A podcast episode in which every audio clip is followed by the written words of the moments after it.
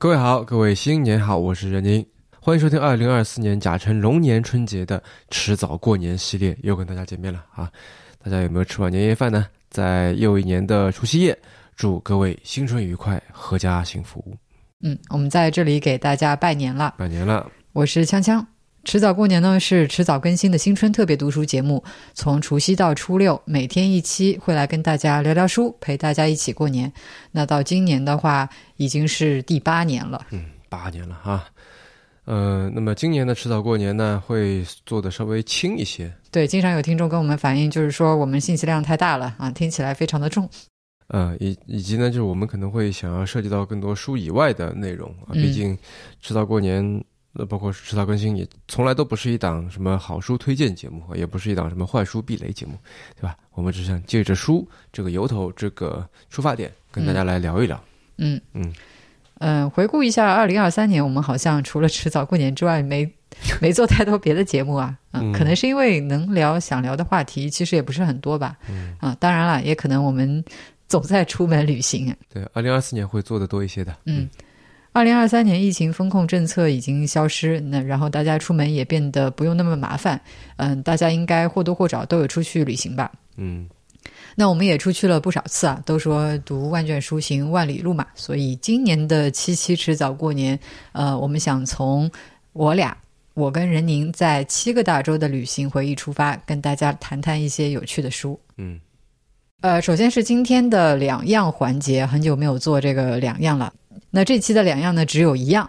这个小小的广告位，我们想留给我们的朋友王汉阳的播客《山有虎》。嗯，这是一档跟旅行经历相关，但是又借题发挥的播客。呃，跟迟早过年今年的主题其实也算是有点契合吧。嗯，然后我们都听了他的第一期 demo，还挺喜欢的。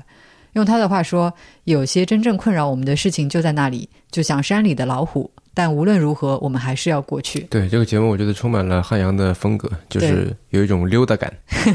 我我很喜欢这句 slogan，嗯，还有这个节目的名字哈，嗯，他说现在已经上了第第零期吧，算是一个 teaser，一个 teaser。对，第一期在春节之后会正式上线。那大家听到这里，如果感兴趣，可以去搜搜看《山有虎》。嗯，关注一下啊，《山有虎》。好了，那我们进入节目。呃，如果你刚才所说的，今年呃，我们是打算说每天弄一个大洲，然后在回忆里面一边这个边走，也一边在读读聊聊读书的事情，然后一边在做一些延伸。今天是第一期，那么就让我们这个以亚洲啊，这个我们俩旅行经历最多的这个地方作为一个出发点，作为一个作为一个一切的起点，这样。呃，那么熟悉我们的朋友都知道，在两年多以前，我们是从上海呃搬家举家搬迁到了成都啊，两个人两只猫啊。那么今年呢，我们又从二零二三年又从成都搬回了上海啊，是从是在五月份左右搬回来的。那么现在是住在别来馆啊，青浦的别来馆。对，关于别来馆的故事，大家可以去小宇宙上面搜索《别来年见》这档节目听。嗯。呃，那么从上海到成都和成都回到上海，我们都是自己开车自驾的，载着这一车叮铃咣当的这个家伙事、行李啊，各种各样东西，以及两只猫啊，花了一个多星期开过来的，来回都是。那么大概的路线呢，其实大家可以想象啊，就是沿着长江逆流而上，就是从上海到成都，以及这个顺流而下，也就是从成都到上海。嗯嗯。嗯，嗯从上海到成都的这个旅程，我们之前写过一篇文章，这就不多说了。嗯，而在回上海的返程当中呢，我们去了一些去程里面没有停留的地方，比如说重庆。嗯，在重庆我们就去看了白鹤梁博物馆和八幺六工程的遗迹。嗯，白鹤梁是一个很奇特的水下博物馆。对，嗯，就是说到白鹤梁，它是一条石梁啊，是在长江里面的。那它有一千多米长，本来呢，它是在枯水期会露出来，然后从唐代开始就有人往上面去刻字，一共刻了一百六十多处，当中呃也有很多名人啦，什么黄庭坚啊、朱熹啊、王士祯啊这些人。呃，那么为什么说本来呢？是因为这个在二零零八年，因为三峡工程的蓄水啊，这些本来这些题刻是在长江涨水的时候被淹没，然后枯水是会露出来的。那么现在呢，就因为三峡工程的蓄水，它就永远的沉在水下三四十米的地方了啊。这个，呃，曾经被看作是这个一座古代水文站的这个呃遗迹，这个古迹就再看不见了。那么，为了不让这个一千多一千有一千多年历史的这个水文雕刻消失在人们的视野之外，嗯，当地政府重庆政府就把白鹤梁题刻最密集、最精华的这个七十米。用一种叫做无压容器的方式啊保护起来了，嗯，啊，就是还是跟中科院合作的，做了很多技术方面的论证。呃，那么我们作为游客呢，是会搭一个很长的昏暗的一个扶手电梯到达江底，然后走到了一个更加昏暗的走廊，它开了一些这个小小的灯啊，感觉但有一种进了电影院的感觉，灯灯是很暗的。然后这个一边你的手一边左手边是介绍的展板，然后右手边呢就是大概每隔一米吧就有一个个圆形的那种玻璃舷窗，然后透过舷窗你就可以看到水里面被灯光照亮的那些时刻。嗯嗯，其实一开始讲到水下博物馆，就我以为是那种类似水族馆一样的玻璃走廊啊，除了地面都是透明的那种，但实际感觉就更像是进了潜水艇。啊，对对，其实是有点压抑，甚至有点吓人的。是的，类似的感觉在。那个八幺六那叫什么？就是遗迹哈，就或者说这个这个景区里面，哎，就那里面也很强烈。那是个什么呢？那是一个在冷战背景和三线建设时期生产核武器原料啊，叫布二三九的这么一种原料的秘密工厂。嗯，那他说是工厂，其实是你也可以把它看成是一个巨大的山洞，就在乌江边上，在山体里面挖出来的啊。整体结构就是把一座山掏空，然后据说为什么要这么干？是因为这样子它能够承受氢弹的攻击。嗯，我在看资料上面说，它的总长超过二十公里，就是掏进去掏了二十公里，然后分成九层，最高的地方将近八十米，是世界上最大的人工洞体。但是呢，到最后这个这个工程也没有修完，工厂也没有启用。呃，当时的这个说法是我拍了照片啊，说是只完成了百分之八十五的建筑工程和百分之六十的安装工程。嗯，它是从一九六六年开始施工到八十年代停建。然后六万人在山里面建设了十几年，死了不少人。旁边还专门有个烈士陵园。嗯，还因为它是个保密工程嘛，所以虽然说很多人牺牲，但是他们家里人连家里的孩子死在哪里了也不知道，嗯，也是保密的。关于白鹤梁和八幺六工程，呃，博物志的晚莹有做过一期节目，大家如果也想去游览，可以去找来听听看哈。嗯，博物志和别的年鉴的晚莹。嗯，那话说回来，呃，可能是这种八幺六工程和白鹤梁那个水下的体刻一样啊，给我一种时光停滞的封印感。就是我还记得里面的那个墙上也有不少标语，比方说什么呃，革命战士是块砖，哪里需要哪里搬之类的，就是有一种阴森森的感觉。就好在跟我们一起参观的还有，嗯，我估计是当地来进行爱国主义教育的孩子，嗯然后吵吵嚷嚷、大喊大起。大叫的，就是然后欢声笑语，我觉得倒也增加了不少阳气。嗯，对，嗯，你说这阳气啊，这就让我想到今天想聊的第一本书了，《热夜之梦》啊。这本书的作者就是鼎鼎大名的乔治 ·R·R· 马丁。嗯，相信大部分人听到这个名字，肯定会想到至今还没有完结的《冰与火之歌》。是的，呃，那么马丁作为一个高产的作家，其实他作作品不少的哈。呃，《热夜之梦》可能就是在。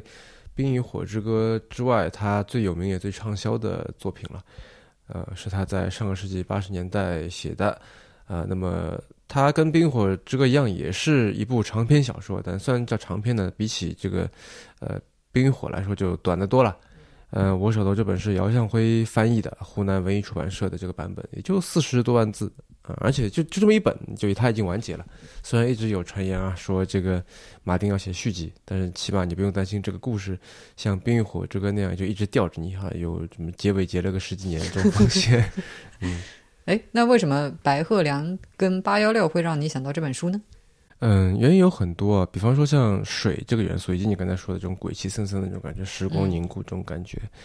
因为《日月之梦》它讲的就是一个以十九世纪的密西西比河为舞台展开的一个吸血鬼故事。嗯，讲到十九世纪的密西西比河，首先我想到的就是这个马克吐温。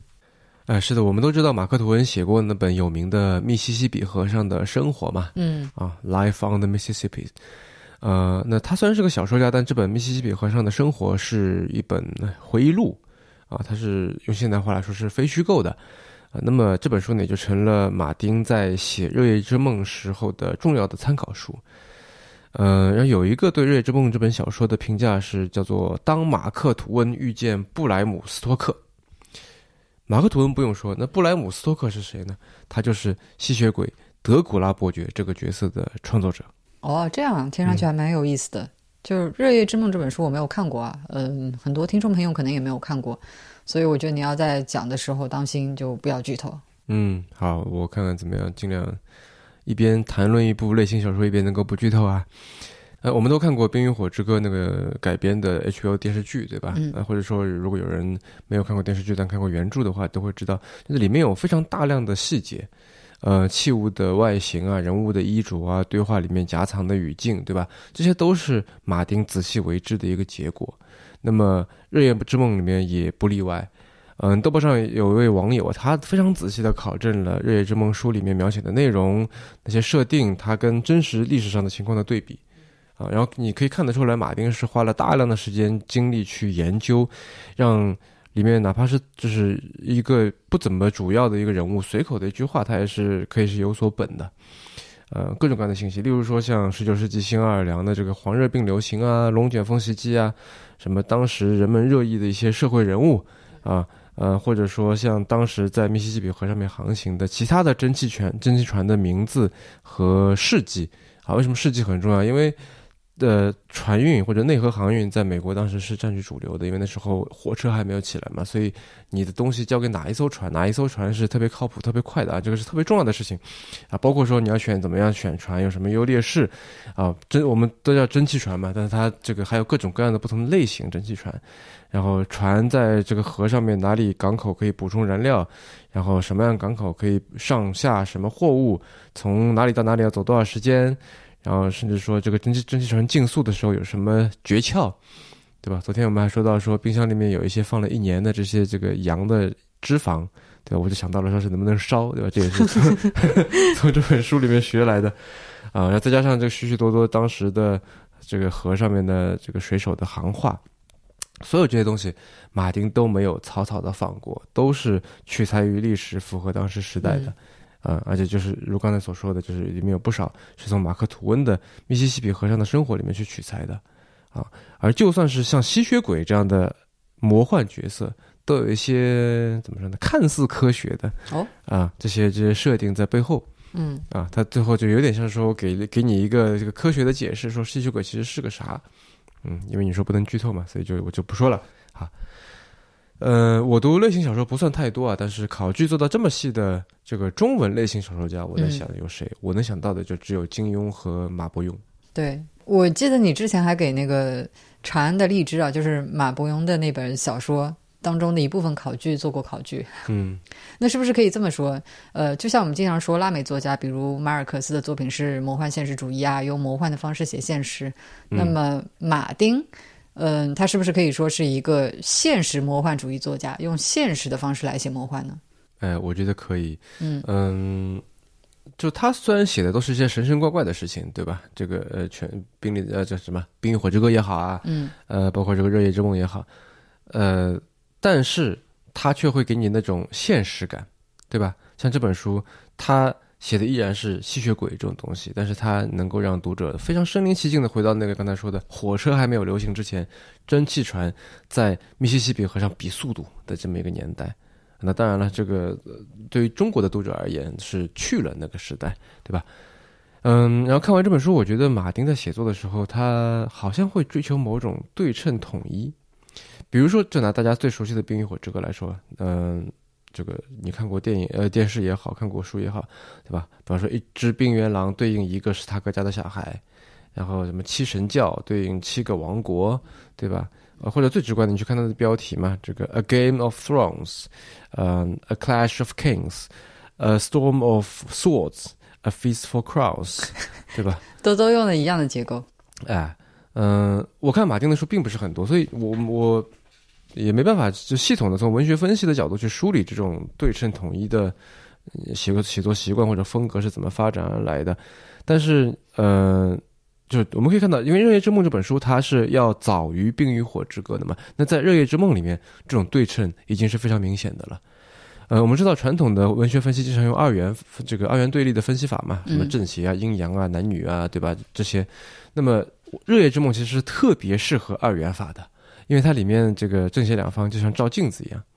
这个照镜子不只是说是这个特别对立啊，因为它是类型小说，而且是它所有的叙事元素，呃，你像什么生与死啊、人和非人呐、善和恶啊，在这个里面，就是在正邪两方里面都能找到一个对应的 counterpart，啊，就是它在角色设置上面就非常的对称，两边的主将都是一个吸血鬼加一个人类啊，这个混双对吧？混 啊，然后这个对方有这边有一个吸血鬼在羡慕人类，然后那边也有一个人类的这这个梦想要成为吸血鬼嗯啊，然后从大的结构上来说，它也是对称的。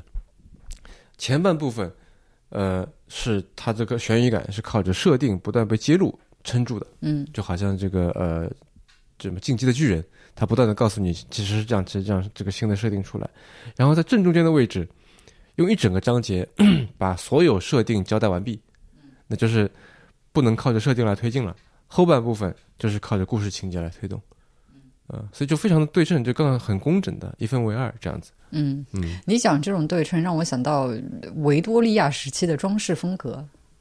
哎，这个《热夜之梦》是不是也写的正好是十九世纪的故事？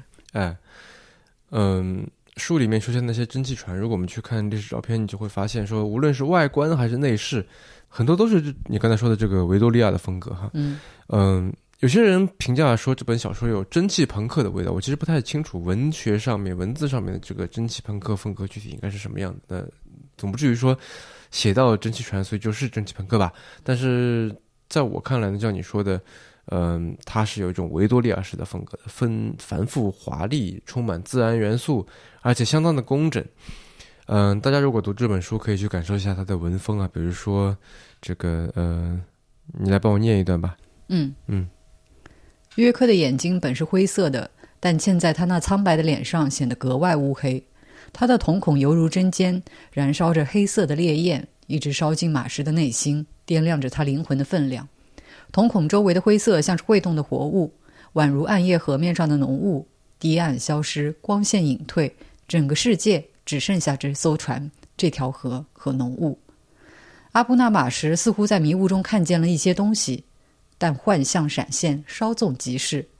那里有一个冷静的头脑在雾气中向外看，其中还有一头猛兽，它阴森可怖，被链条系住，怒气冲冲，在浓雾中咆哮、嘲讽、孤独、凶残、狂热，这些都蕴藏在约克的眼睛里。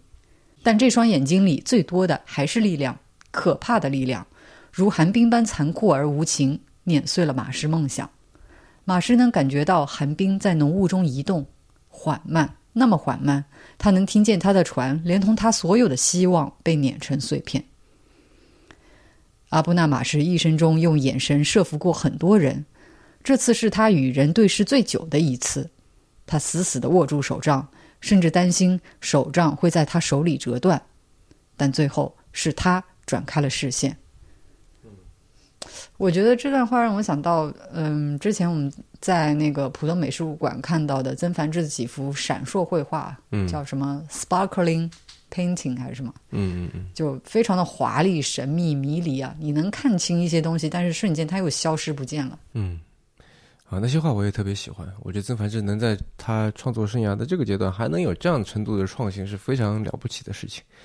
啊，那说回来，这本《热夜之梦》啊，这本书，嗯，忽左忽右，我们的友台呀曾经有过一期节目来讨论它。嗯啊，是陈彦良、沙青青和严峰做的，他们分析了各种文本里面埋藏的内容啊，什么救世主神话原型啊、友情塑造之类的，啊，做得非常好。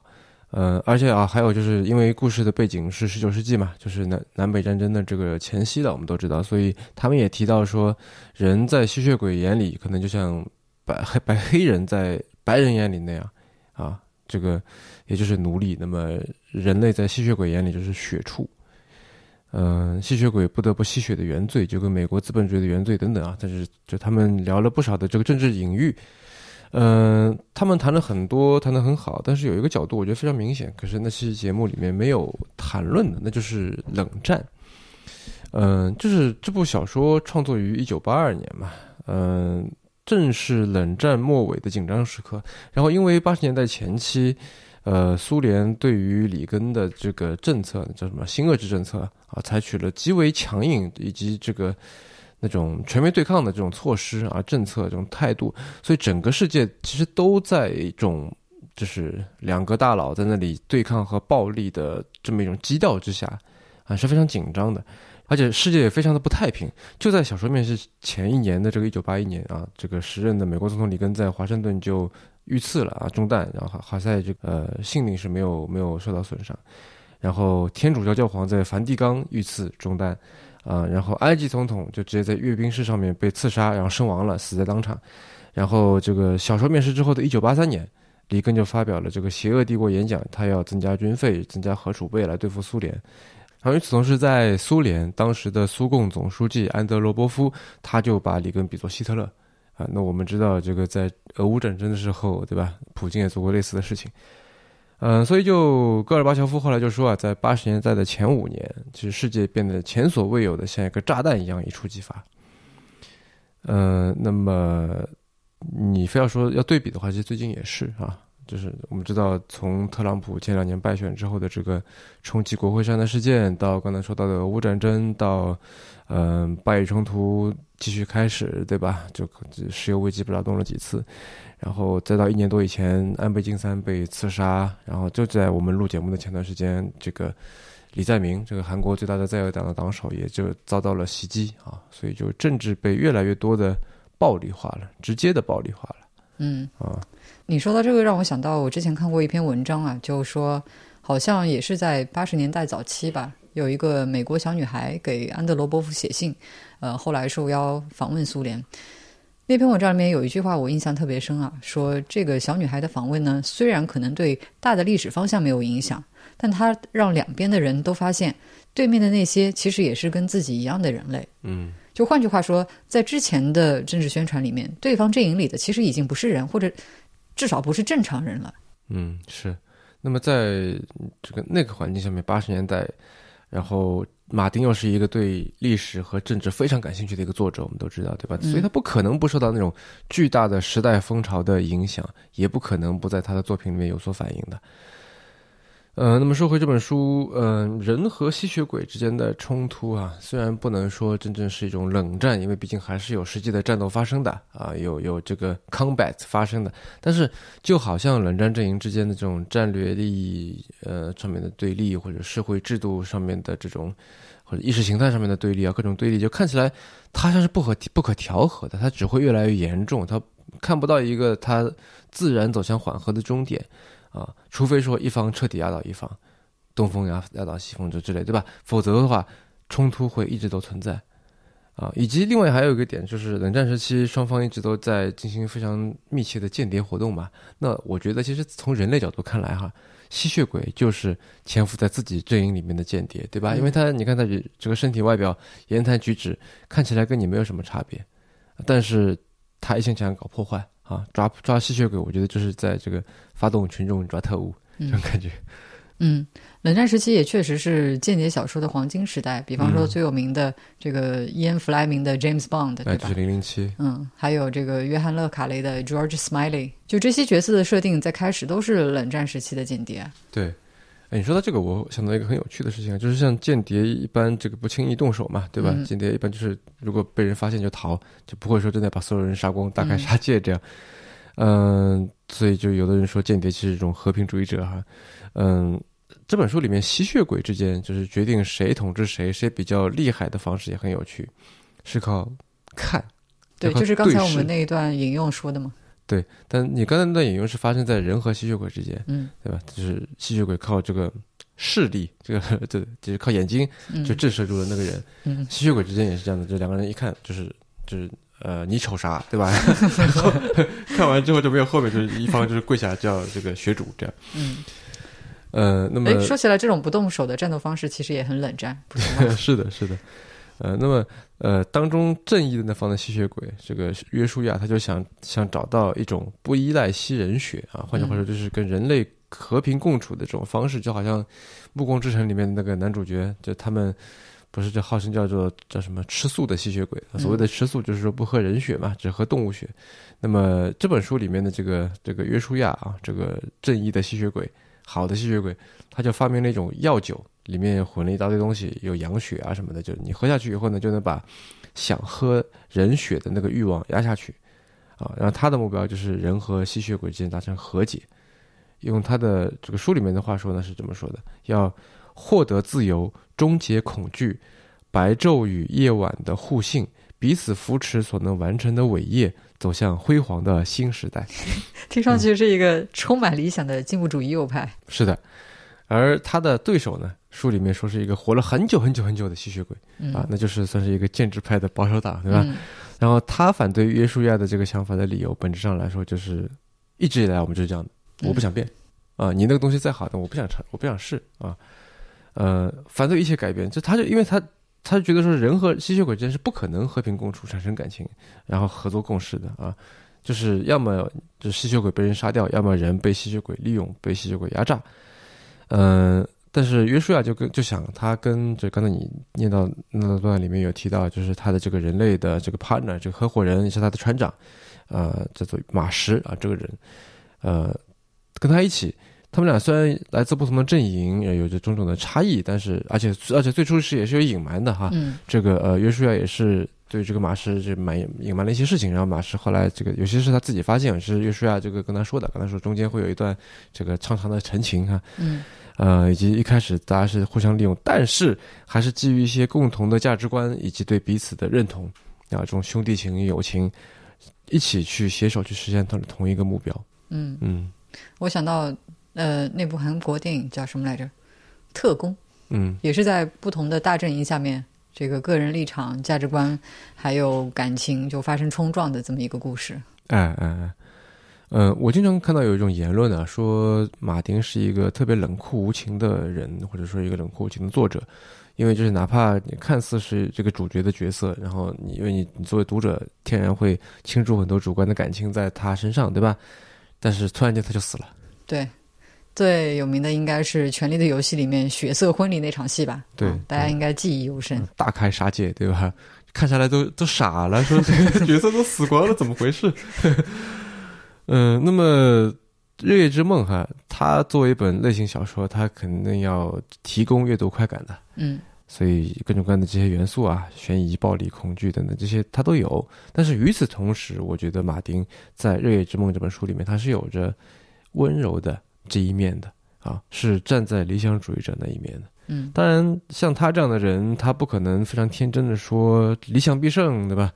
啊，或者说这个，他就写一个人，一个约书亚，他凭一己之力就可以去打破千年来的僵局啊，就好像你说的那个那个。对他就像你说的那个访问苏联的美国小女孩，对吧？给苏联总书记写信的那个美国小女孩，虽然她本身没有办法去决定什么大事，但是她的出现，她的做法，至少去刺破了一个小洞，嗯，呃，或者说给想要刺破小洞的人提供了一个打引号的工具，一个契机，啊，让双方都能够有一些去互相联系和理解的机会。而正因为这种，呃。或者说，基于这种互相的联系和理解，才是消灭冲突的根本办法，啊，呃，我觉得他的这种思维方式，再加上这本书面世之后的这个畅销，对于处于冷战对抗、占据主流时代思想的当时，其实是很宝贵、很有时代意义的。嗯嗯，刚才我们在开头说到的这个八幺六工程啊，就是在六十年代以冷战为对抗目的建立起来的。呃，后来呢，也是因为冷战局势变化而停工的。哎，我觉得也许在这个对抗思维又重新，嗯，渐渐占据主流的世界里，我们就更加需要这种互相联系跟理解。就像你刚刚说的，呃，无论是大阵营之间还是小阵营之间，至少要认识到对方也是跟你一样的人，对吧？对，呃，而在小说的这个结尾呢。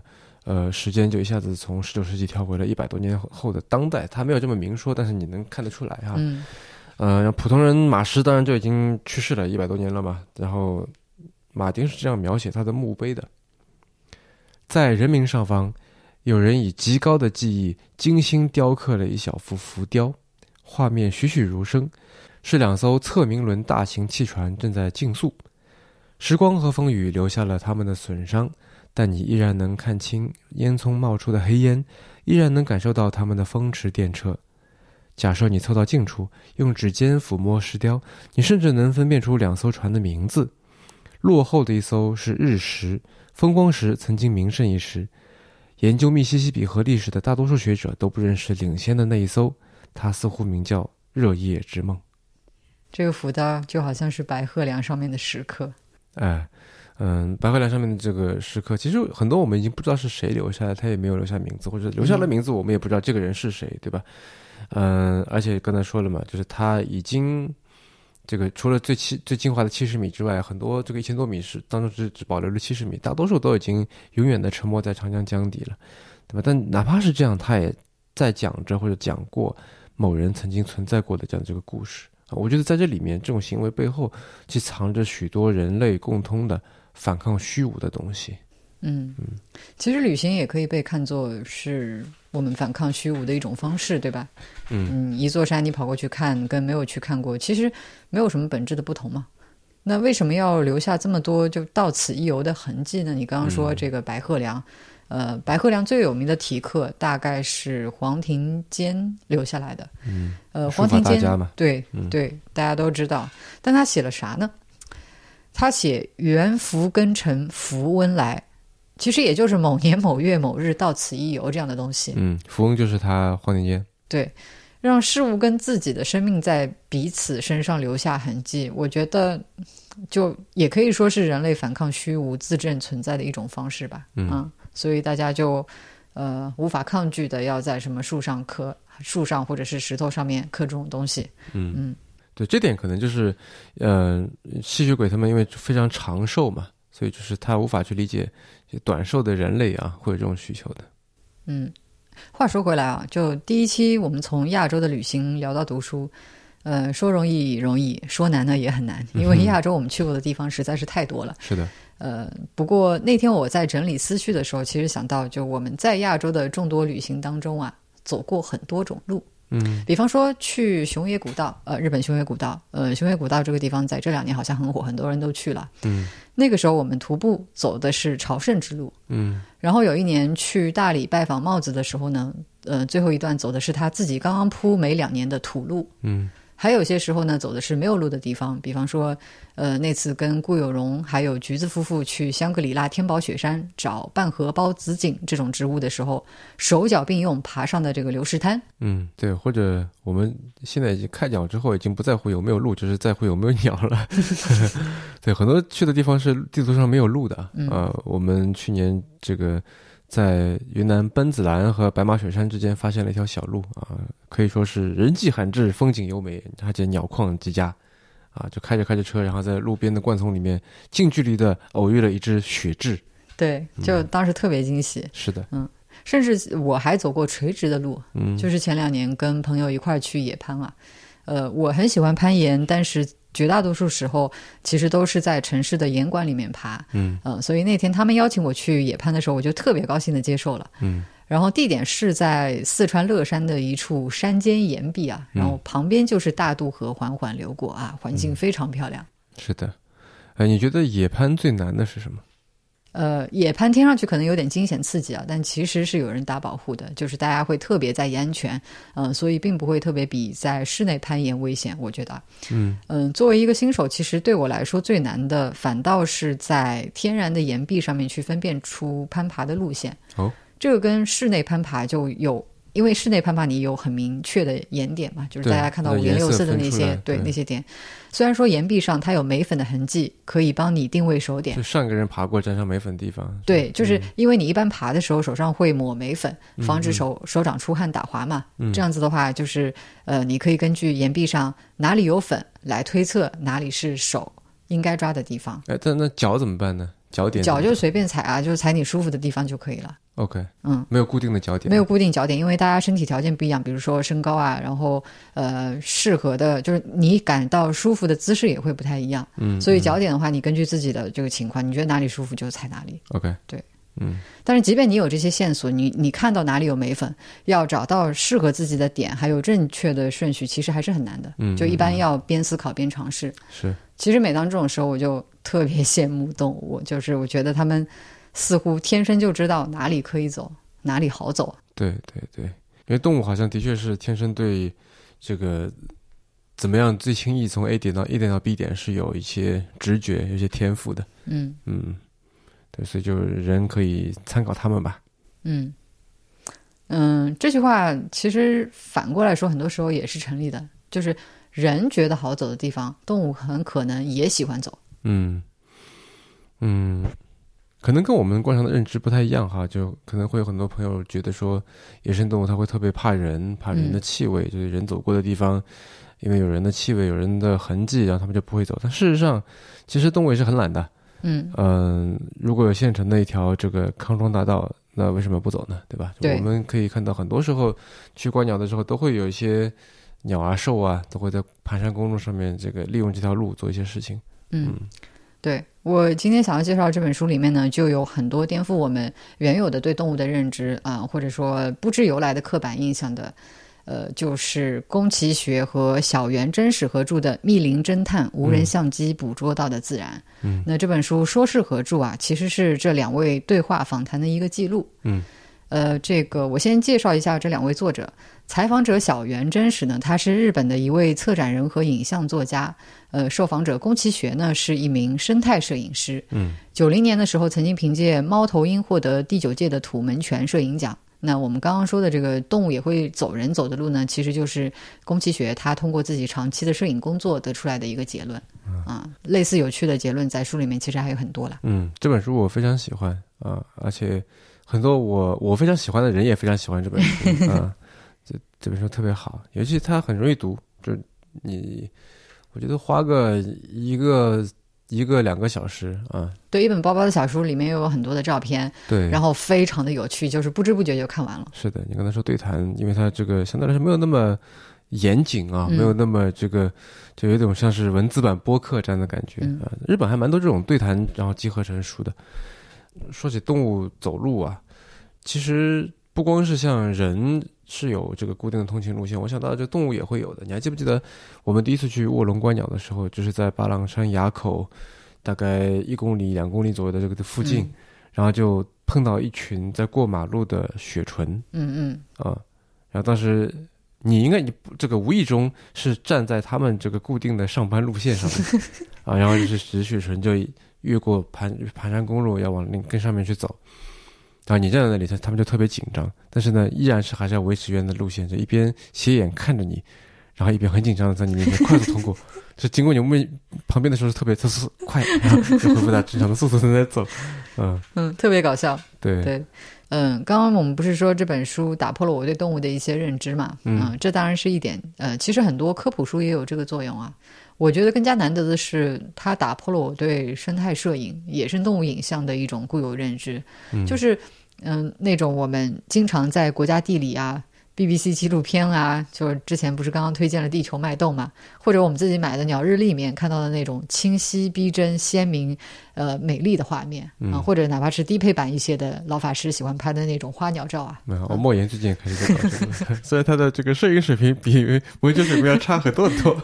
嗯，对我相信这种影像大家肯定都非常的熟悉，到处可以看到。嗯那读到这本书的时候，我才发现哦，原来生态摄影还可以是这样子的。嗯，具体是什么样的呢？嗯，首先，它拍摄的动物主要是在书里面有一个词啊，叫做 synanthrop，。呃，中文里面还没有一个对应的词，不过从构词法你大概可以推测出来是什么意思。呃，syn 是共同的意思，然后这个 anthropus 呃是人类的意思嘛，所以直译过来就是受人类活动和人造物品恩惠与人共存的动物。那简单来说呢，就是一个离不开人类的动物群体。所以很多照片里的这个场景啊，你能看出来是有非常明显的人类活动痕迹的。嗯啊、比方说用渔业浮标当鸟巢的这个大山雀啊，嗯啊呃，大山雀是呃以前叫远东山雀啊，现在又改、嗯中文名又改回来了，又叫大山雀了。对，非常常见。嗯、大家在城市里面其实也可以看到。对。嗯、还有比方说背着洗涤剂瓶盖的寄居蟹啊，舔食马路上防冻剂的日本猕猴啊，在坟头偷贡品的黑熊啊，蟹 其实这个“偷”字呢要打一个引号，对吧？嗯，现身于奸伐后人工林的黑熊啊，等等等等。就这本书里面，它没有出现那种远离人类的荒野中的就是罕见的珍稀动物。是宫崎学它没有呈现一个呃符合我们通常意义上诗与远方审美的去除一切人工痕迹的那种自然自然。嗯大家想想看啊，你自己拍风景照的时候，有多少次是不是要故意把照片里的电线裁掉？嗯就即使明明不那么自然，至少也要让它在朋友圈或者小红书里面看起来很自然，对吧？嗯这其实是一种很臣服、一厢情愿，甚至可以说是自欺欺人的自然观。嗯因为毕竟全世界都再难找出一处还没有被人类染指的真正原生态的自然，不是吗？嗯所以在讲到受尽的时候，这个采访者小袁他就很精辟的总结说，只有人类会用自然、人工之类的字眼，动物是不会用词语区分环境的。对他们来说，四周的一切都是自然环境吧。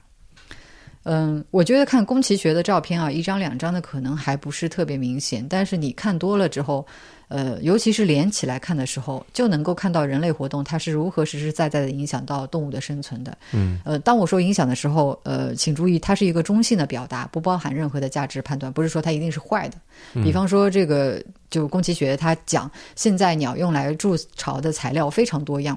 他说，鸟巢附近有马场，鸟儿就会用马尾毛做巢；海边的鸟巢会用到渔网；公寓周围的鸟巢则有衣架、内衣、卫生巾等材料。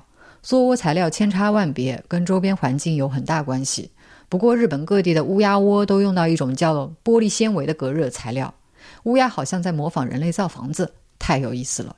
当然，这些纤维八成是乌鸦碰巧从工地上捡来的，他们大概不知道那可以隔热。呃，然后他还这个特别有意思，他还说有一次在山里面爬树的时候，发现一个掺有大量白发的鸟巢，然后就想，哎，是不是附近有一具老人的尸体？就吓得赶紧逃掉了。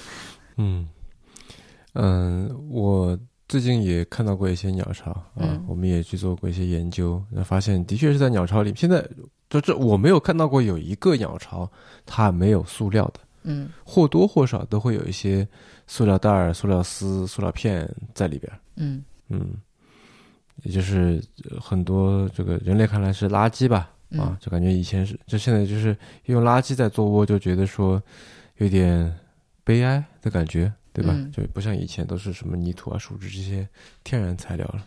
对，但是嗯，你想这是不是是从人类视角出发去看，就觉得很悲哀呢？其实是人把自身对逝去环境的那种怀旧之情投射在动物身上。但如果我们从动物的视角出发，是不是也可以说，嗯，他们是选择了自己所处的这个时代跟环境里面最好用也最容易获得的材料吗？确实，塑料特别的强韧。对，嗯就嗯，他们这么做是不是也恰恰反映出就是这些动物它其实有很强的适应能力，对吧？嗯。嗯像这样的例子，其实，在书里面有很多啊。嗯，再比方说，这个呃，宫崎学说他发现这个熊竟然敢爬到高速旁边的胡桃树上吃东西。我们知道高速上噪音是很大的嘛，嗯嗯，但是他们竟然还能够在那边悠哉悠哉吃东西。嗯啊，你甚至还能看到树上有很多他们边吃东西边掰树枝搭出来的一个坐垫。还这么讲究的吗？对啊。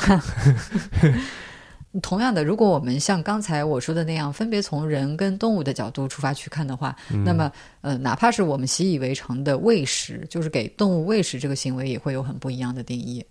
喂食还能有什么不一样的定义呢？我我先来问你，你觉得怎么样的行为算是给动物投喂？就是人去把食物给动物吃啊，嗯就好像，就有的人在峨眉山上喂猴子啊，什么鸟汤里面喂面包虫这种。对，我们一般都会这么认为，对吧？嗯嗯、但是宫崎学在书里面提出了一个很激进的观点，他认为人类的所有生产活动都是广义的喂食行为，因为人类创造的环境本身就在不知不觉中成了间接喂食的现场。啥叫间接喂食？就是呃，你可以看他举的这些例子，他就是那个书里面放了很多他观察拍摄到的现象啊。嗯比方说，在坟头偷贡品的猴子，嗯我们刚刚也有说到，当然这个偷你要打一个引号啊，在人工鱼塘里面抓鱼吃的黑熊等等。嗯就毕竟你想，对他们来说，就他们才不管你是不是故意放在那边，是不是给他留的。嗯，所以无论是果园、农田，呃，还是说垃圾桶、坟墓这些地方，它的食物密度都是非常大的。嗯那对动物来讲，它看到了，为什么还费劲巴拉自己去找东西吃呢？对吧？嗯你直接到那儿去，比如说翻个垃圾桶啊，偷个贡品就行了。嗯，嗯其实跟我们之前讲到的这个受尽是一个道理。对，一方面是说人类的这个呃是就是怎么说呢？人类的城镇已经到了动物的活动范围之内。嗯，呃，第二个是说，呃有的时候我们说偷懒是生物的本性嘛。对，就是动物其实也跟人一样嘛。啊，嗯不过呢，也不是所有动物都是积极拥抱变化的。呃，我们刚刚不是讲到鸟类的筑巢嘛？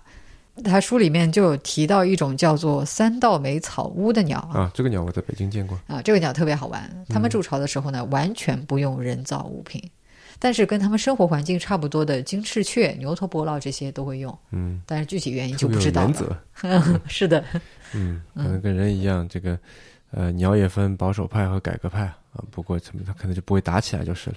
对，就你过你的，我过我的，就是都会给对方留一些生存的空间啊。嗯嗯，这种距离感和边界感也是我在看宫崎学的照片的时候感受到的，嗯，就是嗯，它是一种非常真实的记录。我觉得它是很克制的，在不要让自己的主观想法、价值判断对照片的表达产生干扰啊。对，因为这个是可能一个呃，怎么说呢？就我们一般会觉得说，这个所有有图有真相嘛，对吧？所以就觉得说，照片是一种非常客观的呈现。呃，但是呃，照片它显然不是一种客观的呈现，因为它是人拍的啊，什么时候拍，什么镜头取什么角度，都是带有非常强的主观意愿的。然后我感觉就是这种去主观的这个创作，嗯呃，就反而好像是为了实现那种大家对于照片的这种天真的呃理想，对在在进行。对，就比方说他在拍的时候，就希望尽可能的呈现出动物不为人知的一面。嗯当然了，我觉得这种观感就是跟他的拍摄方式是紧密相关的。嗯，野生动物拍摄是一件特别不容易的事情，呃，因为动物对人的这个在场非常敏感嘛，而且它其实就在你看到他之前，他早就看到你了。嗯对吧？上次你在那儿猫着腰走，但其实那几只，对，我们上次去看看几只黑鸢啊，在树上，然后这个强强就猫着腰在走。我说你这有啥用？你怎么可能逃得过鹰的眼睛呢？对，人一有什么动静，他觉得受到威胁，他就会跑掉的。嗯，对。嗯所以宫崎学他就搭建了一套无人拍摄系统，呃，让动物自己来触发快门。嗯，这就让我想到，呃，你上次给我看的那个那个黑冠猕猴啊，就是那个英国摄影师在印尼嗯拍，或者说打引号的拍的那张，对吧？那个猴子在那儿在那微笑，啊，他就是摄影师把相机设置好，放在嗯三脚架上面，然后猴子自己跑过去去按下快门。嗯，呃，那是一个很典型的例子，就好像采访者小袁他说啊，摄影师把按快门的权利交出去，其实不是什么新鲜事啊、嗯之前早就有过先例。但无人拍摄这件事情的重点，其实不在你想不想得到，而在于你做不做得出来。嗯那宫崎学在这方面可就太厉害了，有决心、有想法，又有非常强的动手能力。嗯我们可以来看一看这一段，就是他一开始是怎么解决这个问题的。嗯他说，起初是在兽道上拉一条钓鱼用的天蚕丝，设计了一套动物一碰丝线，快门就启动的系统。找两块薄铜板，中间加一张纸，用来阻断电流，纸上系着线。这条线和兽道上的天蚕丝相连，动物一碰天蚕丝，纸就会被扯出来。两块铜板接触后形成电流，电流带动小型马达按下快门。可惜这套系统经常失灵，于是我改用了市售的微型开关，动物碰到天蚕丝，牵动微型开关的拨片，发出电子信号，搭配车门锁使用的电磁阀，带动马达。改进后的系统相当好用，只是天蚕丝一断，整套系统就罢工了。这么下去也不是办法，我又买来一种叫做红外线光电管的零件，做了一套红外线传感装置，把双反相机拆成单反，用车床切割铝材，并在铝材表面镀膜以免反光。别提多费事了。后来还加上了能够感应动物体温的热式感应开关、工业产品专用的红外线传感器等，不断升级硬件。嗯，所以这是个极客了。对嗯，他所以他拍的时候是完全不在现场的，是吧？对，呃，但是正因为你不在现场，所以前期的这个准备工作就更要做到位啊，不然你中间任何一环出问题，就拍不出好照片，甚至是拍不到照片。嗯那在野外拍摄的时候，你知道情况非常复杂，有各种各样想不到的状况。嗯不过这么多年下来呢，他也积攒了丰富的经验啊。他自己的一个工作室叫做雾鼠庄，里面就堆满了各种各样，就是应对各种情况的 gadgets，很多都是他自己做的。比方说，他有一个呃，他说遇到气温骤变，呃，相机的防水罩容易起雾。那针对这个情况呢，就想了个办法，在镜头外侧贴一圈镍铬电热丝，定时加热除雾。但是呢，温度太高也不行，会把塑料零件烤化啊。又搭配定时器，定时让镜头冷却。那原理呢，其实大家开车的话就知道，跟挡风玻璃的除雾器是一样的。对，尤其是后挡风玻璃啊，一般都会有。啊，这是一个非常聪明的人，又动手能力很强。对，呃，这些还只是跟拍摄直接相关的一个部分，就是他那套拍摄系统里面的一个环节，就是你在拍摄期间会看到的部分。但是为了支持这整个系统工作，其实还要在前期做很多其他的投入。呃，而这个我觉得是整个无人拍摄系统里面隐形但是却非常重要的部分。嗯比方说他在拍猫头鹰这个系列的时候，我们在开头有提到过，他后来是凭了这组照片得了那个土门泉摄影奖嘛。嗯嗯他曾经专门去找电力公司，把电线拉进山里，在山坡上搭了三间小屋，呃，整夜整夜的观察猫头鹰，学它们的叫声，呃，嗯甚至学老鼠饲养来投喂这些猫头鹰，呃，甚至还专门为要饲养的老鼠搭了一间屋子。这是鼹鼠装吗？不是，呃，啊雾雾鼠庄雾鼠嗯庄是他自己的工作室。他刚才 搭的这个这个房子是专门用来养老鼠的，OK，嗯，是老鼠的卧室。嗯，那别人看来估计是一个就完全无法理解他吧，嗯，为为全身心的在干这么一件很奇怪的事情。对啊，就嗯，你别说这个了，哪怕是你之前在疫情封控期间，小区里面做一个植物普查，都已经被人认为奇怪了，对吧？嗯，但是我这么说是不是也很奇怪？嗯但是对我来说，这种所谓奇奇怪怪的人，就是有着无法抗拒的吸引力。话说回来，呃，你刚刚不是提到那个微笑猴子的自拍照嘛？嗯我记得那张照片后来就版权这个问题引起了很大的争议，就是摄影师他到底有没有这张照片的版权？以及就是他能不能署这个名，就是因为我记得最开始是维基百科上面写嘛，然后这个照片都有个作者，就这个作者叫做说拍下这边照片的猴子，对吧？然后这个作摄影师就是说这个作者你不能写这猴子，这作者是我，啊、然后就大家就吵起来了，啊，最后好像是摄影师胜诉了，我记得，啊，因为说这个版权这事儿就是不能属于人之外的其他东西。是猴子，或者是一个什么别的 AI，像现在说的，对吧？这都这都不行。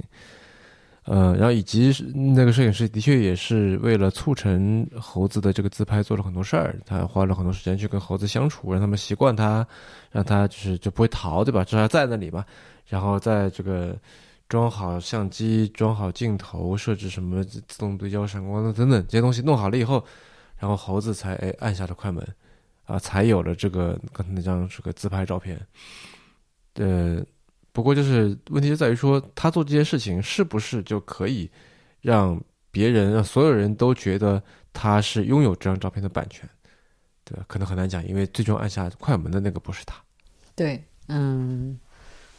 不过这个不是我们今天想要讨论的这个版权问题。嗯我想借这个例子来强调的是，就是如果今天这个版权之争它是围绕宫崎学的作品展开的，那如果我们仅仅是因为他没有按下快门就认为他没有照片的版权呢，我觉得是吹毛求疵的。嗯因为除了是动物自己触发快门之外，这套无人拍摄系统当中所有其他部分都是宫崎学花了大量的时间跟精力才做出来的，都体现了他的创造性工作。对，可能在这里就是按下快门是这当中最没有所谓创造性的工作了。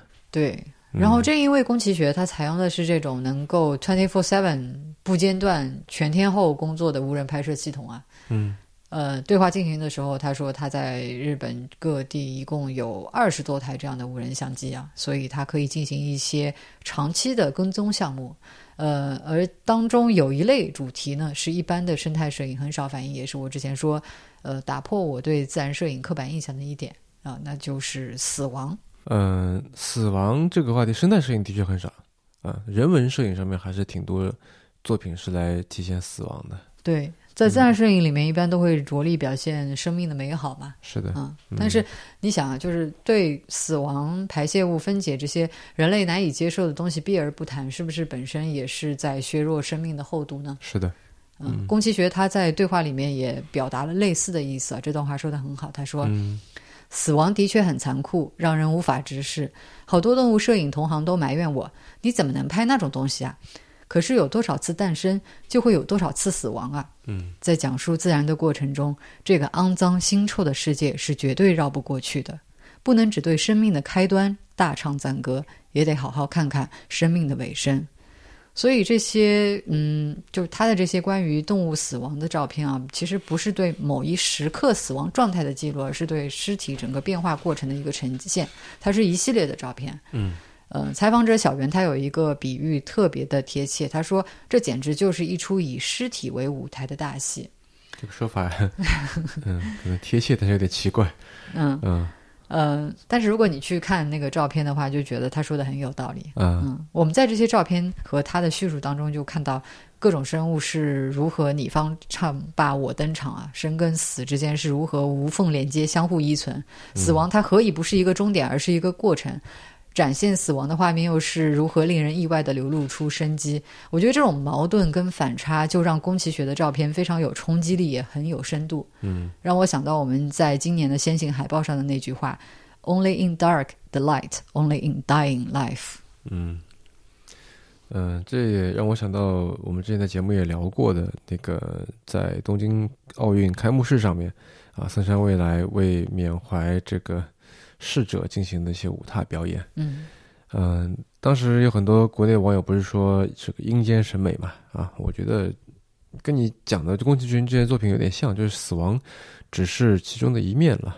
就是我记得土方迅他也就是这个舞踏的呃创造者之一吧，就土方迅就说舞踏是拼命站立起来的尸体啊，他就是会有可能打引号的 阴间的那一面的，但是。这种这种恐惧、挣扎、艰难、痛苦，它也是生命力的表现之一，对吧？呃，生命不全是这个呃美好、光明、微笑、盛开这些，对吧？它有它完全有另外一面。像你刚才说那句话，我觉得非常好：有多少次诞生，就有多少次死亡。嗯啊，嗯，当然，我觉得相比土方迅，呃，森山未来的演出已经温和很多了。嗯，我听说土方迅第一次公开演出的时候，这是白只活鸡。嗯，在两条大腿之间就把它那只鸡给深深的绞死。对，嗯，我记得是在伊恩布鲁玛那本《东京奇梦》嗯里面有写到。嗯，那比起这些来，我觉得这本书里面刊出的死亡系列照片啊，其实没有那么令人不适。即使对我来说，因为我平时是不太敢看尸体，呃，以及它腐败过程中就出现的各种各样的虫子的，就哪怕是照片也不行。对，所以大家也不必因此有所顾虑啊。这本书没有那么重口味。嗯。呃，因为这个强强老师这所谓的什么麻绳专挑细处断，对，一方面特别怕虫子，二方面对虫子特别敏感，对吧？所以他审过了，就是他说没有就是没有了。嗯，对。如果今天大家要去观虫的话，绝对要带上我，眼神非常好。嗯，呃，那你刚才说到这个重口味哈，我们就刚好就接到我接下来想谈的一本书。呃，但在谈书之前，不是要先聊聊旅行吗？啊，我们这期说亚洲，那么其实现在算算，你刚才说了去了很多地方，中国人之外去的最多的。其实我不是日韩，而是东南亚。嗯，我们一起去过的就有泰国啊、柬埔寨，还有新加坡。对，嗯，我自己去过的就还有呃菲律宾、印尼、马来西亚，呃，尤其是马来西亚。嗯，呃，这个因为以前是在澳大利亚读书嘛，就就为了机票便宜一点，所以经常坐亚洲航空。啊，这个去这个也，我相信。听众当中应该有人会知道哈，亚洲航空去从上海到墨尔本就是在吉隆坡转机的，嗯啊，然后就是在吉隆坡转机，你会有一定的这个时间可以出去转一转，不光是在这个呃吉隆坡市内了，也可以在马来西亚到处去转一转，啊，然后我听说最近应该马来西亚对中国免签了吧？啊，大家这个春节不知道是不是也有人在马来西亚最近正在旅行了？嗯，对，新加坡也免签了啊，对，是。那说回马来西亚，马来西亚我去过很多地方，这个不光是吉隆坡啦，还有像槟城、古晋、呃马六甲、怡保、新山这些地方我都去过。嗯，在这些地方，尤其是像新山这种华人很多的地方啊，我总有一种奇妙的感觉，明明出国了，但是在这种地方就感觉又没出国。你可以毫无障碍的说普通话，你可以看中文字，然后我那时候就在想，就是英国人到了另外另外一个说英语的国家，比如到了澳大利亚，对吧？嗯他是不是就是类似的感觉？出国了但是没出国？是不是也有点像到了国外的 China Town？嗯，还不太一样，就是 Chinatown 是一块特区嘛，就你走进去全是华人，然后出来了又回到外国，对吧？但是在马来西亚，我觉得华人社区的边界没有那么的明显，然后嗯华人那些文化元素，它更像是打散了，融合在街区里面。嗯，那还有一点就是，马来西亚和新加坡用的都是简体汉字嘛，啊，所以这就跟国内就更加像了。嗯，有一次我在新山，那次是去打辩论赛，然后顺便这个活动方还邀请我们去参加他们的灯会，那时候刚好是这个恰逢中秋节啊，然后我还去猜灯谜，还中了奖，嗯，还挺好玩的。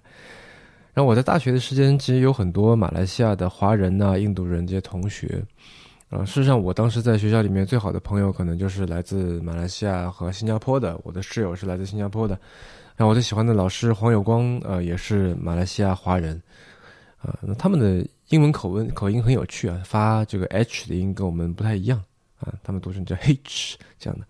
然后他们用马来语交谈的时候，就是不不折不扣的外国人，但是他他当他们在说普通话的时候，嗯，当然是有口音了，对，你可以想象。但是他们的那种口音不会给你那种就是大山那种外国人说中文那种有点有点别扭的感觉啊，嗯，那当然了，就是他们听普通话也是没有任何问题的。呃，事实上，迟早更新的听众当中应该就有大马华人。哦，嗯，对，呃，在前两年还有人写邮件过来的。嗯哦嗯，你说到这个就。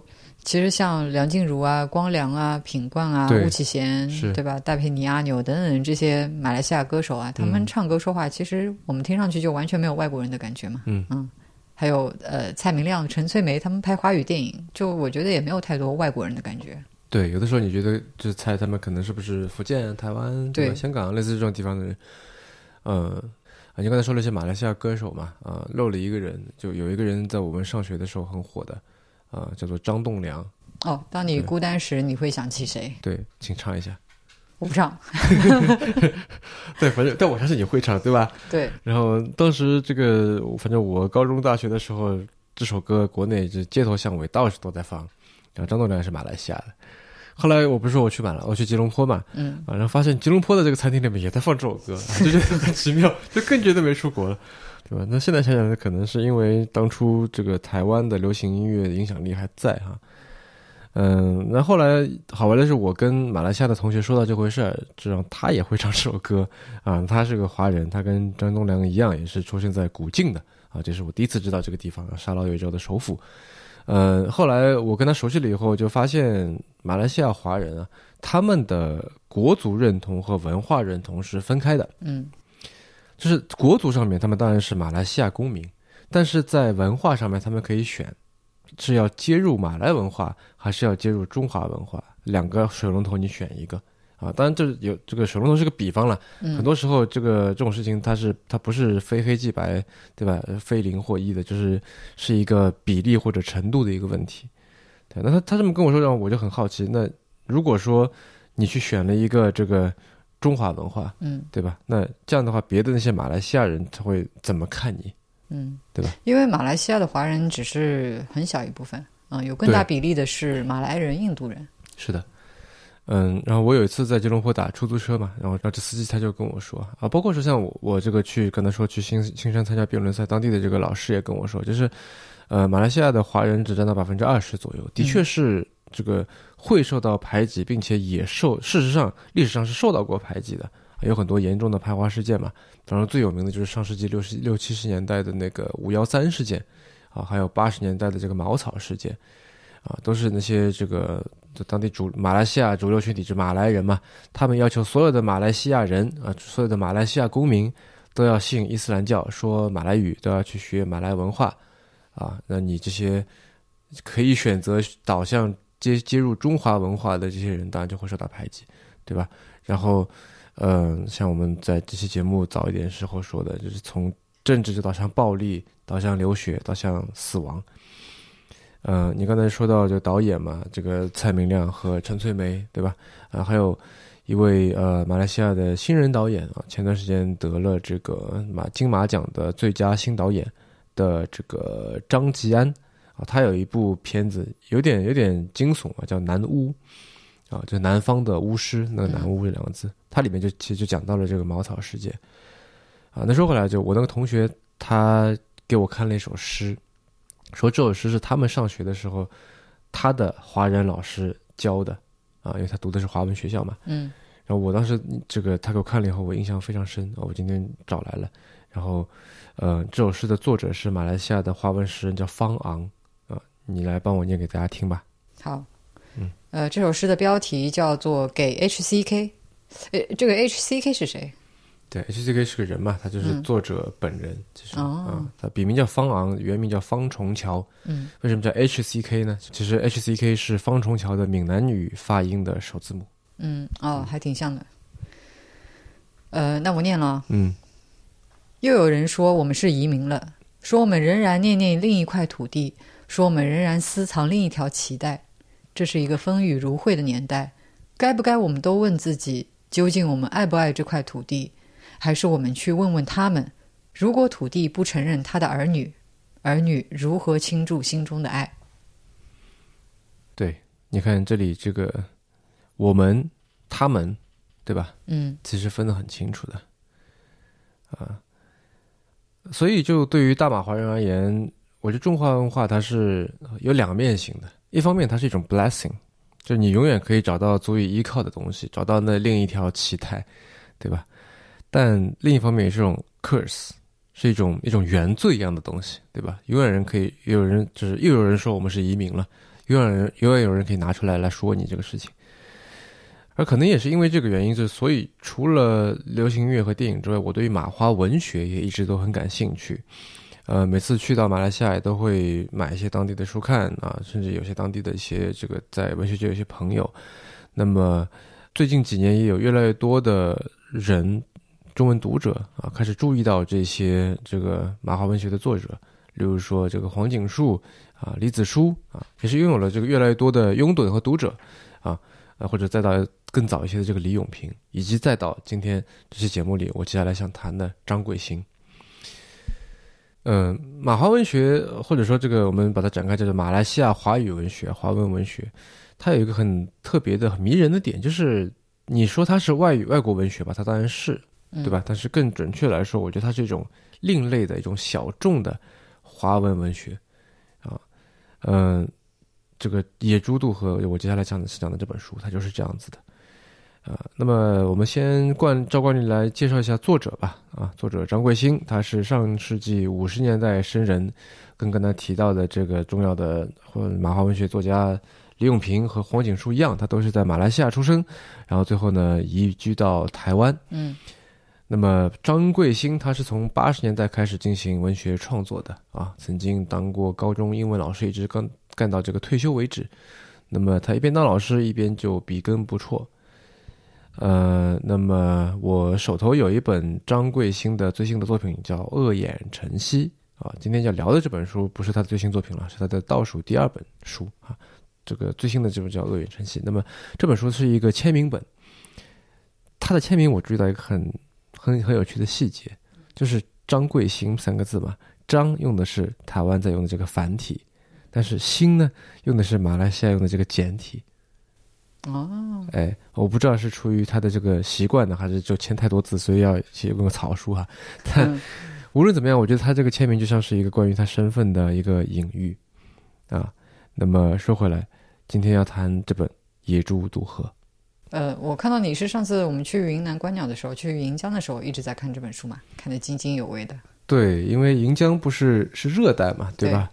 那么张贵兴的写作呢，无论是在文学评论界还是在营销的时候，在腰腰封上、海报上都会都都会打上一个标签，叫做热带书写。哦，那就很应景。对，就是他之前有过一个，呃，黄锦书管它叫雨林三部曲的，叫《赛莲之歌》《群像》和《侯碑》啊，这三本书。侯碑，呃，文化有限出过一期节目聊他嗯啊，这三本书叫这个雨林三部曲呢，以及再加上这个，呃，现在要进聊的这个《野猪渡河》，还有他刚才提到的最新的作品《恶眼晨曦》，背景都是热带，嗯准确来说都是马来西亚的这个沙拉越地区，啊，都是这个张栋梁的故乡。嗯，嗯，而以及我觉得另外一个被称作热带书书写的原因，就是他的写作风格给人一种非常强烈的热带感。什么叫做热带感？热带感，你念念这一段就明白了。来，有点难念啊，句子都非常的长，嗯，很绕。自行车车轮一样大的日头，风火轮似的滚动浮凑，在干裂的天穹滚出一道又深又僵又降的烧焦的折沟。蓝鬼鲛躺卧在灰烬炭火中，背部罗列着三四个弹孔，一只腿不知去向。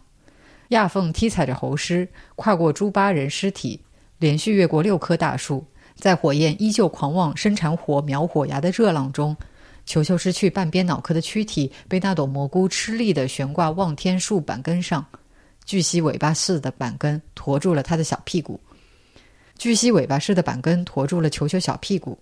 亚凤跨起板根，右手圈着球球后脑勺，左手握着两片多肉的臀瓣，将球球冰冷的身体和半片脑壳漫在胸前。球球像被摘掉脐地的色瓜，不再哭啼。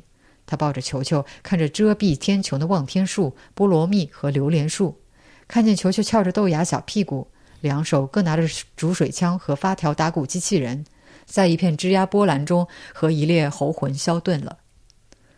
大番雀开始啼哭了，也许他们已啼哭很久。他被炮火和子弹轰瘫的双耳可能失聪一阵子。绕着天穹兜圈子撒粪的野鸟疲惫地栖息树枝上，发出逞牙的叫嚣。一只苍蝇吃力地锯破凝重的空气，降到肝膀里。两根爪子掘了一坨血淋淋的猴肉，飞离弥漫红色热量的地表。更多丽鹰、黑鸢、泽鹫和游隼盘旋村子上空，亚凤甚至听见了鸭声。一只史丹姆黑鹳降落西岸，优雅地收拢黑腹羽，伸缩着无毛的脖子和尖喙朝空中画符咒。眼球里的虹膜在红色热浪中散发出巨大红晕，开始扫描腐肉。哎，你刚才读的这个干榜，其实就是呃一种马来特有的建筑哦，的房子。对明白，哦，我我知道你刚刚说的这个热带感是什么意思了。就是我刚才念的这一段里面，它有大量的那种感官性的用词啊，然后有一些怎么说呢，或明或暗的比喻，然后句子又很长，所以我读起来其实其实磕磕绊绊的，不是很顺畅，嗯，就会让人有一种热带感。因为嗯，大家也都知道，就热带通常会给人一种怎么说，嗯，很憋闷凝重。黏腻的，然后又潮湿的，这个动物繁盛，呃，人对对对，人也相应的就是可能思维比较简单啊，比较慵懒的感觉哈。嗯嗯。当然，你也可以说这些全部都是偏见，是一种刻板印象。是偏见或者说刻板印象，这个部分我们等一下再说。嗯。呃，虽然说句子长、内容多，像你说的，但是它不是没有省略啊，它是有所取舍的。它经常省略一个什么东西？省略介词。对，我发现了。对。就是，所以你会很难读嘛，对吧？这个悬挂望天树板根上，栖息树枝上，盘旋村子上空，它都是省略了一个在字，对吧？比如说栖息在树枝上，盘旋在村子上空，这样就比较好念一点。嗯，没有了这个，你就觉得少了一个什么东西。他这么做的目的，我觉得是要营造出一种丰富，但是就简练的、有点错位的这么一种阅读感受啊。而且没有可能是他们说话的习惯嘛，就是省略介词。没有。不是的，嗯，只要你是中文，介词就是非常重要的，嗯啊，嗯，然后我我觉得是因为呃，就是他的叙事里面的这个氛围，它足够的湿热，所以就张国兴才可以用这种看似比较干冷的这种用词也好，笔法也好，去展现一种客观感啊。比方说，他经常用一些这个很有生命感的描写，但是他就是一般人来说都会把都会用一些相对来说客观的词来描写，比如说。呃，雨到底是有多么大，对吧？他看似也是用了一个客观的一个比喻，但是这个比喻它本身又是非常的主观的。什么意思？我举一个例子，有一句话我印象很深，说那个雨柱肥大像猪肠子的晚上，蛤蟆性欲高涨。嗯，这里有两个地方。这第一是你一般不会用猪肠子去形容对鱼，对吧？对，但但是呢，另一方面你又能够理解它这个鱼啊，那的确是很大了。如果是这么粗的鱼柱的话，对吧？第一个是这个，嗯第二个是你也不会说这个蛤蟆性欲高涨，对吧？你不会嗯把这个词去放在蛤蟆身上。嗯，所以嗯一方面它是就是在追求一种客观的感觉的性欲高涨，这就是一种非常像整像医学这个用语一样的这个这个描写，对吧？另一方面，它又有一些这种主观的这个叙事在里面。然后诗句是什么，我们可以等下再再来说哈。对我觉得这里面这种错位是非常奇妙的。嗯，对，就有点像是现代主义画或者是一些拼贴作品啊。嗯嗯，明白。嗯，而且我觉得这里面有一种刚才说的这个生命感嗯啊、就是它有的时候这个生命是反文明的。嗯呃，比如说这段哈，这个我来念吧。在烟霾缭绕、簌簌轰响的茅草丛中，游走着两条黑环狐尾。他看见艾米丽站在矮木丛间举目四望，突然蹲下，拔下白色帆布短裤，对着一汪储水撒尿，尿液落到水洼里滋滋响。亚凤看见水洼上的天光像鸭蹼浮游艾米丽脸上，自己未成年的生殖器伸长了脖子，龟头触到了脚踝下一簇湿母草。东北风凶猛地吹刮着，茅草丛安甜柔顺，尿液声一阵稀一阵稠，一下近一下远，激起的小水花几乎溅湿了龟头。尿液声停止了，他听见艾米丽扣上帆布短裤，站直，又举目四望，迈向原来的方向。亚凤站直了，朝灰环消失的方向驱了半天，绕过矮木丛，走到鸡窝大的小水洼前。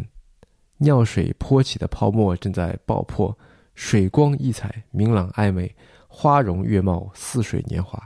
他蹲在水洼前，食指蘸水，放在鼻子前嗅，伸舌去舔，尿破感像小刀剃着生殖器，松开裤头，对着小水洼撒了一泡热尿。我觉得肯定有很多人觉得这段非常 creepy。是的，嗯，《野猪野猪渡河》里面这本书里面无数次的写到尿，嗯我觉得尿是非常重要的啊。它里面什么各种各样的这个男人撒尿、女人撒尿、小孩撒尿，然后华人撒尿，呃，日本人撒尿，马来人撒尿，猴子撒尿，然后野猪在占领领地的时候要撒尿，然后交配前要撒尿，还要写到这个公豪猪在交配之前要用这个尿液洒满母豪猪全身，这样。无独有偶，我刚刚介绍的那本《密林侦探》里面，就是他也很多次的提到跟屎尿屁相关的东西。嗯嗯，就是嗯，比方说，我印象特别深的是他讲到了粪盆栽这种东西，是什么？就是他会把野外的这些动物大便给捡回来。呃，为什么要捡回来？种下去变成一个盆栽呢？其实是为了看它的粪便里面到到底含有什么样的种子，啊，这样子你就可以知道它吃了什么食物。嗯，OK，嗯，粪盆栽，感觉像是开盲盒一样的。对，嗯，嗯那说回这本这个《野猪渡河》哈，嗯，刚才说了，尿是这本书里非常重要的一个意象嘛。呃我觉得这本书让我对于尿有了一个新的理解。嗯，因为你想，尿是带着气味、颜色、声音和温度的，嗯，对吧？它是温热的，是腥臊的，然后隐秘、枝叶淋漓，对吧？然后尿意味着生命，对吧？但与此同时，它是污秽的。嗯它污秽，但是又是每个人都有的污秽，你无可避免，像原罪一样的与生俱俱来，对吧？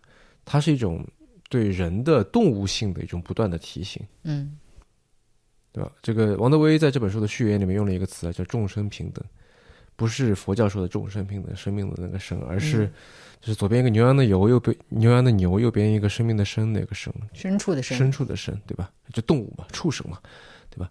那当然，这个众生里面是包含了人的。那尿不光是有生生物学上的意义了，就是呃，虽然说尿的产生是人无法控制的，但是如何去撒尿，意味着很多啊、意味着有的时候意味着这个关系的这个亲疏远近，它是走开去尿还是当你面尿，对吧？有的意味着权力的这个上下位置，有的意味着文明和野蛮的差别。嗯所以尿这么一种，它一方面是自然的产物，二方面它也是人或者动物的身体产物，啊，然后刚才说的这种这种对尿的认知，又充满了一种精神层面的文化层面的这个意义。嗯嗯，当然，比起粪便啊，就是尿跟性的关系，它其实更近，就因为它更带有荷尔蒙的情欲的意味嘛。嗯就像你刚刚念的那段里面，去闻甚至去舔异性的尿啊，在我们看来当然非常 creepy。嗯其实，在很多动物，比方说猫啊、狗啊，都是很寻常的行为，是尤其是在发情的时候。是的，我觉得这可能也是张卫星他这个表示众生平等啊，这个嗯牲畜的生的这个一种体现方式吧。呃，然后说回到这个热带写作这件事情，你刚才不是说到这个偏见啊，这些嗯这个刻板印象嘛？